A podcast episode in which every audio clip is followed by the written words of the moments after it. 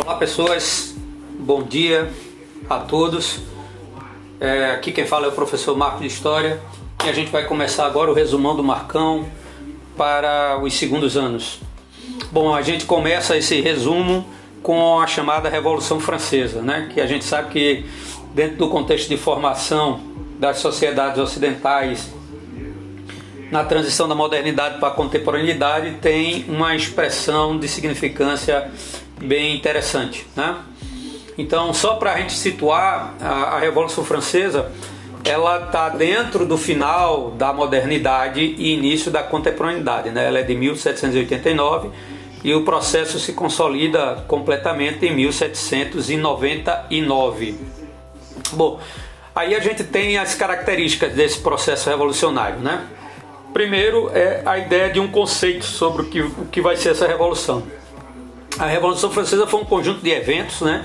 Que começa no ano de 1789 e vai até em 1799, né? Onde ela vai alterar a estrutura política, econômica e social da França, mas que acaba sendo um elemento de, de referência e de significância para muitos outros países, né?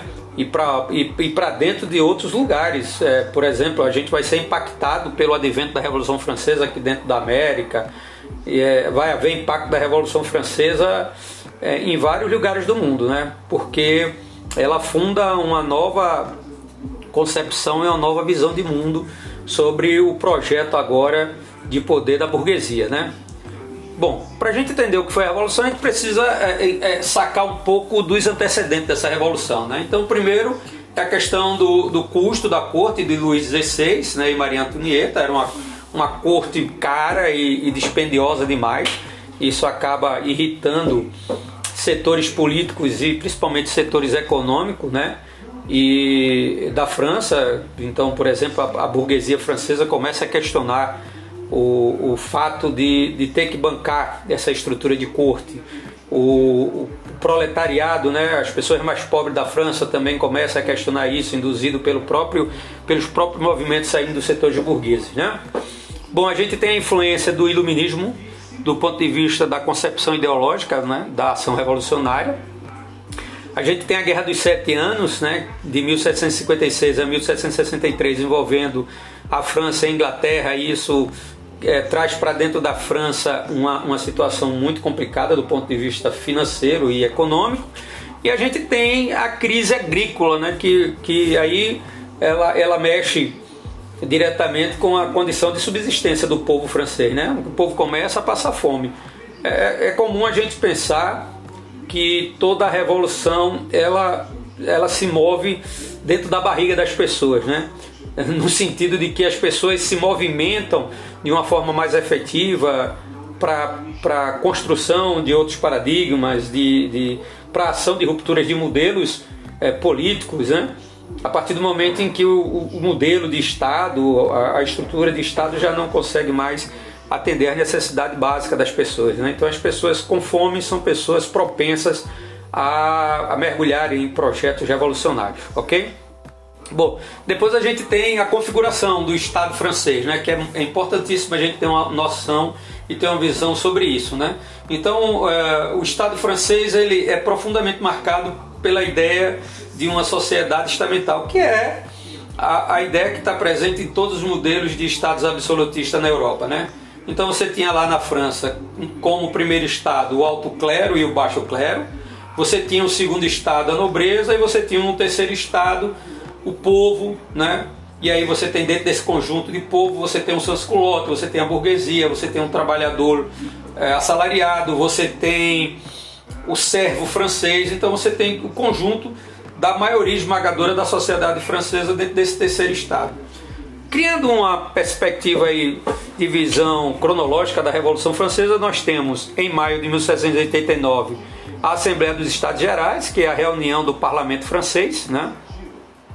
Você tem em junho do mesmo ano o juramento é, da sala da Pela, né, do jogo de Pela, que é quando a Assembleia dos Estados Gerais vai acabar se constituindo como um, uma Assembleia é, Nacional Constituinte, começa a ser formada essa Assembleia Nacional Constituinte, E em, mil, em julho de 1789 a gente tem o grande elemento simbólico de, de tomada do poder dentro da França com a chamada queda da Bastilha. Né? As fases da Revolução, a primeira é a Assembleia Nacional, que vai de 1789 a 1791, onde você tem a abolição do regime feudal francês, ou seja, a quebra do modelo da estrutura feudal francesa.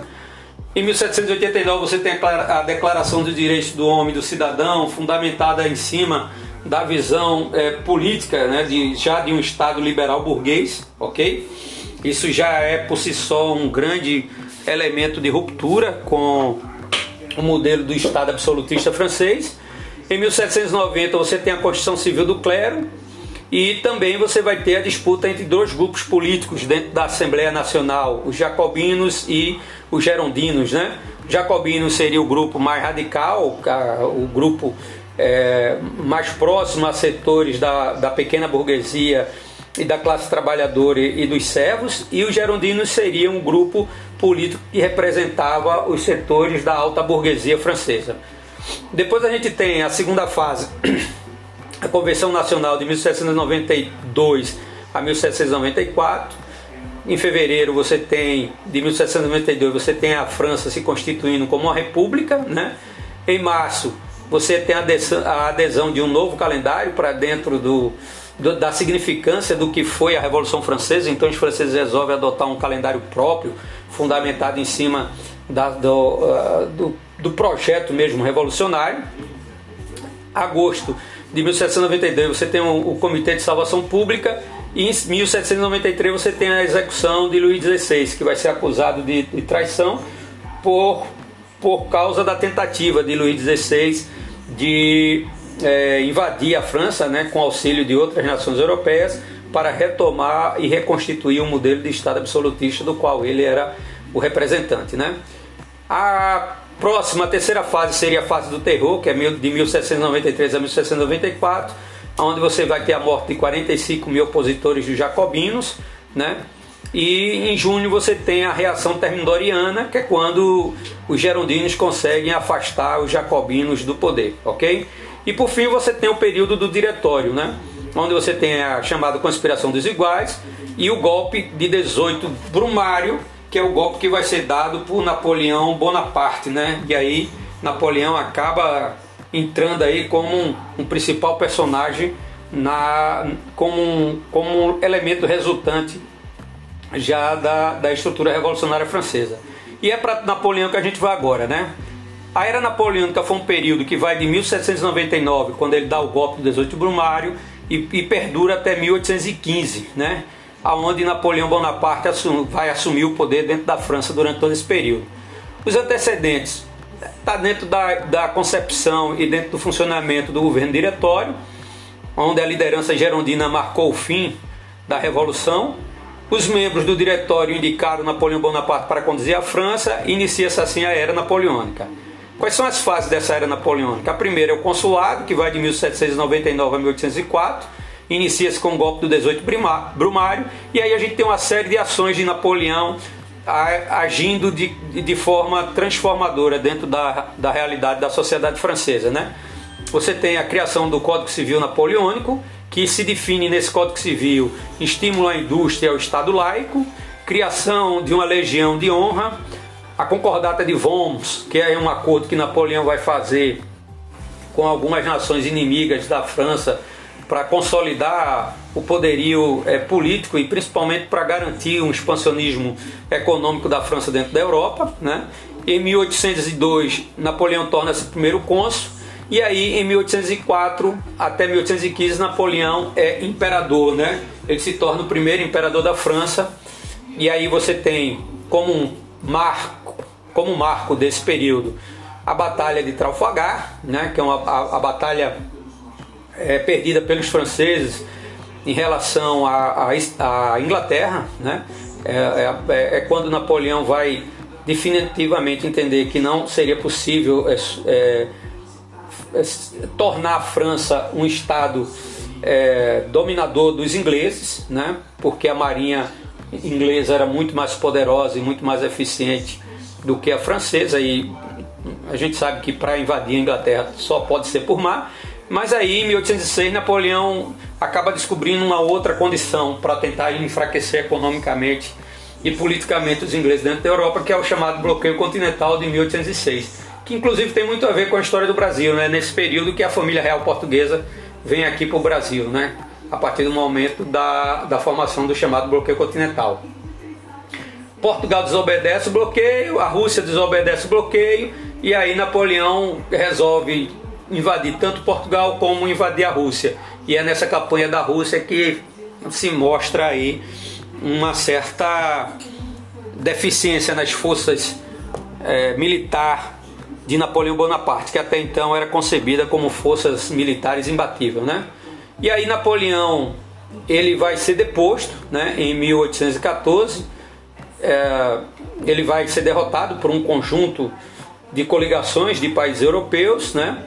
Ele vai ser levado de forma exilada para a ilha de Elba, né? Mas em 1815 ele foge, volta para a França, forma um governo que vai durar só 100 dias. Em 1815 ele perde a batalha de Waterloo e aí ele vai para o seu exílio final na ilha de Santa Helena, onde ele acaba morrendo. Como resultado da saída de Napoleão do poder e, e como resultado da, da falência do projeto imperial francês nesse momento histórico, a gente tem em 1815 a formação do chamado Congresso de Viena, né? Aonde nesse congresso se define os rumos geopolíticos da Europa, ou seja, Napoleão bagunçou a Europa toda porque invadiu muitos países e aí quando ele sai do poder, os monarcas, né, se articulam dentro dos seus respectivos países para retornar ao poder e isso vai ser feito dentro do, da estrutura do Congresso de Viena, onde você tem devolução de território, partindo do princípio da legitimidade, e a formação da Santa Aliança, né, que é uma organização para a proteção do cristianismo e o antirrevolucionarismo, que nesse momento começa a tomar corpo dentro da Europa. Né? A ideia de que era necessário sepultar definitivamente o, o modelo de Estado absolutista. Então, isso acaba sendo uma preocupação dos monarcas europeus desse período. Bom, Aí o próximo tema que vocês têm aí é a independência da Espanha, né?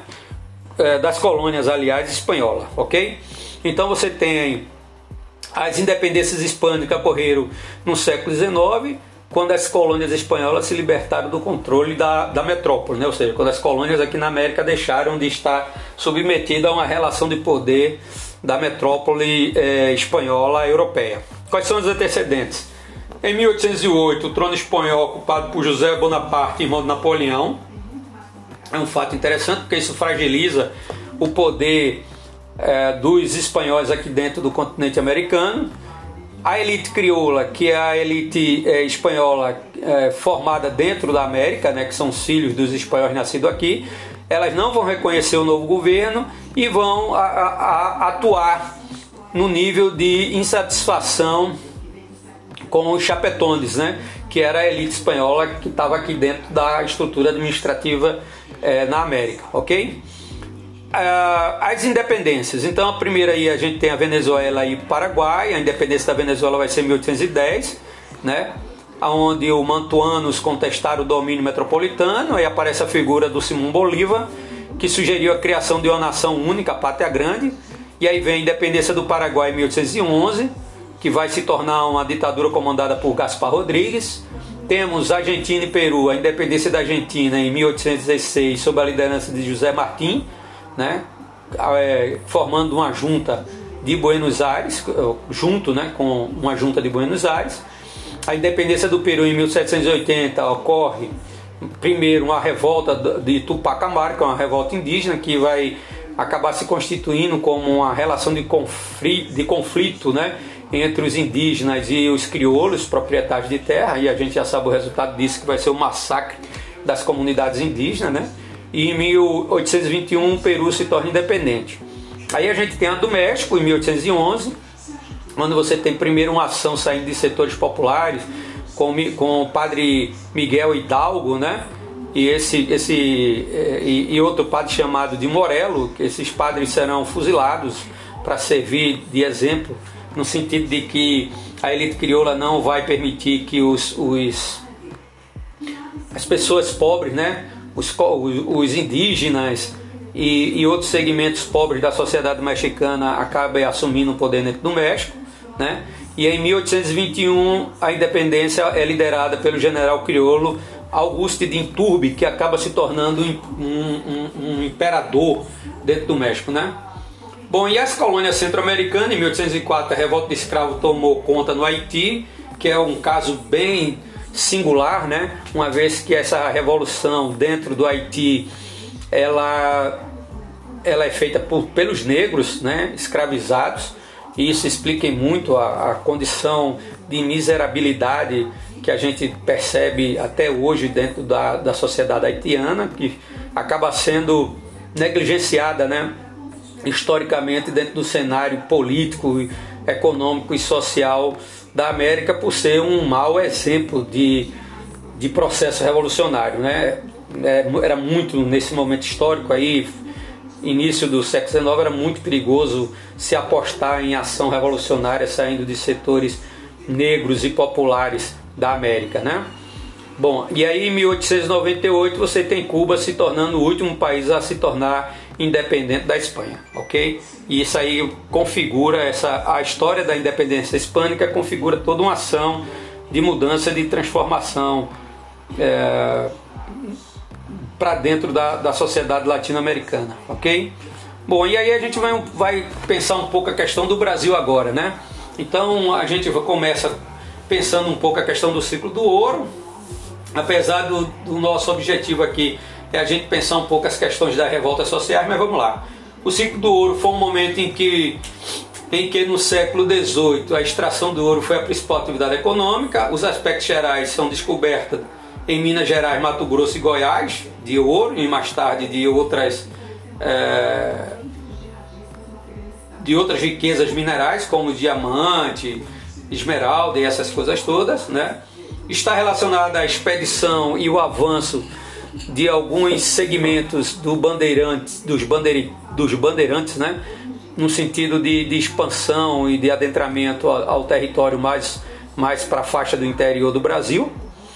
A forma de exploração aurífera ela vai ser primeiro a, a, a, explora, a exploração de aluvião né, no Vale dos Rios, depois a exploração, a exploração em grandes minas, que vai se chamar de lavra. Né?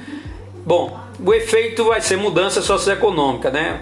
E aí vem a dinamização da sociedade brasileira com novas profissões, forte processo de urbanização, a questão do surgimento da arte barroca, a mudança da capital da colônia para o Rio de Janeiro a partir de 1763, a fiscalização aurífera, né, com a criação da Intendência de Minas, responsável por distribuir terra e cobrar imposto, casa de fundição, que é onde você vai ter um controle mais efetivo do Estado português no sentido de, de, de uma ação não só fiscalizadora, mas de uma ação mesmo de, de cobrança né, de, de impostos sobre o ouro, né, que é que nesse momento é, se constitui como uma principal fonte de riqueza para é, Portugal, ok?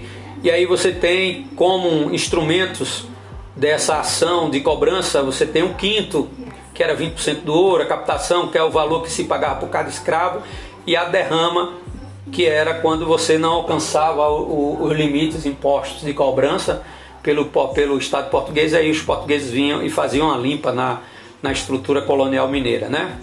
Bom, é, o Brasil do século XVIII para o século XIX é um país que também está começando a viver uma, uma crise dentro da sua estrutura colonial. Né? No próprio texto de vocês, a gente tem aí os reflexos dessa crise vivida lá em Portugal, que acaba tendo um desdobramento também por aqui. E aí você tem, por exemplo, a, a, a ação administrativa e governamental do Marquês de Pombal, né?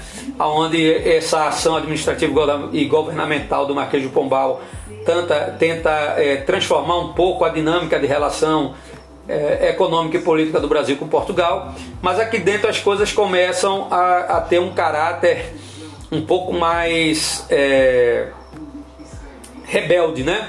E aí a gente começa com a chamada Guerra dos Emboabas de 1707 e 1709, que é a guerra entre paulistas e emboabas, né, que eram estrangeiros que estavam entrando na região de Minas, de Mato Grosso e Goiás para explorar a atividade mineradora, mas principalmente de Minas Gerais. A gente tem a revolta de Filipe dos Santos de 1720 contra a fiscalização de impostos e a criação da chamada Casa de Fundição. A gente tem a Conjuração Mineira, ou Inconfidência Mineira de 1789, e aí esse movimento já tem um caráter separatista, né? que é, é a, a, apesar de ser um, um, um, movimento de elite, né?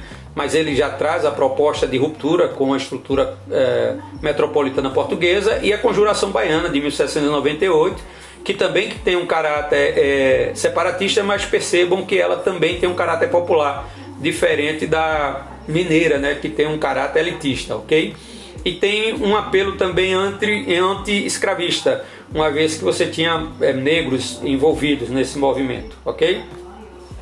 E por fim a gente tem aqui a, a chegada aqui da família real portuguesa, né?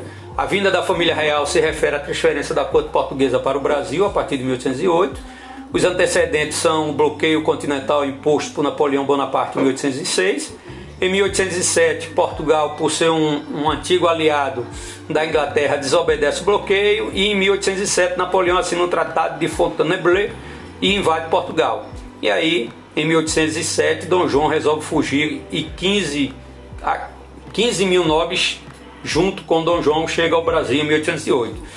O que é que impacta a chegada da família real aqui? Os nobres eles vão trazer riquezas, documentos, biblioteca e coleção de arte. Em 1808, Dom João passa em Salvador e depois vai para o Rio de Janeiro. Na época, o Rio de Janeiro era a capital, logo, se o Estado português estava mudando para sua colônia, ele tinha que ir para a capital, né? E aí a gente tem o início do chamado período joanino, que vai de 1808 a 1821, né?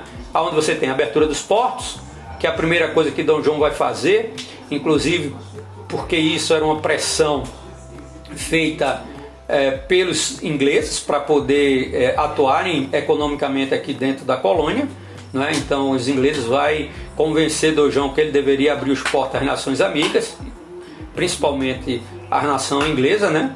Você tem mudanças econômicas, né? uma vez que Dom João vai é, permitir né, que se instale aqui indústria, ele vai estimular a produção, vai fundar o Banco do Brasil, né? E, e, acaba instituindo aqui uma, uma percepção até certo ponto liberal da, das bases econômicas aqui dentro da colônia, né?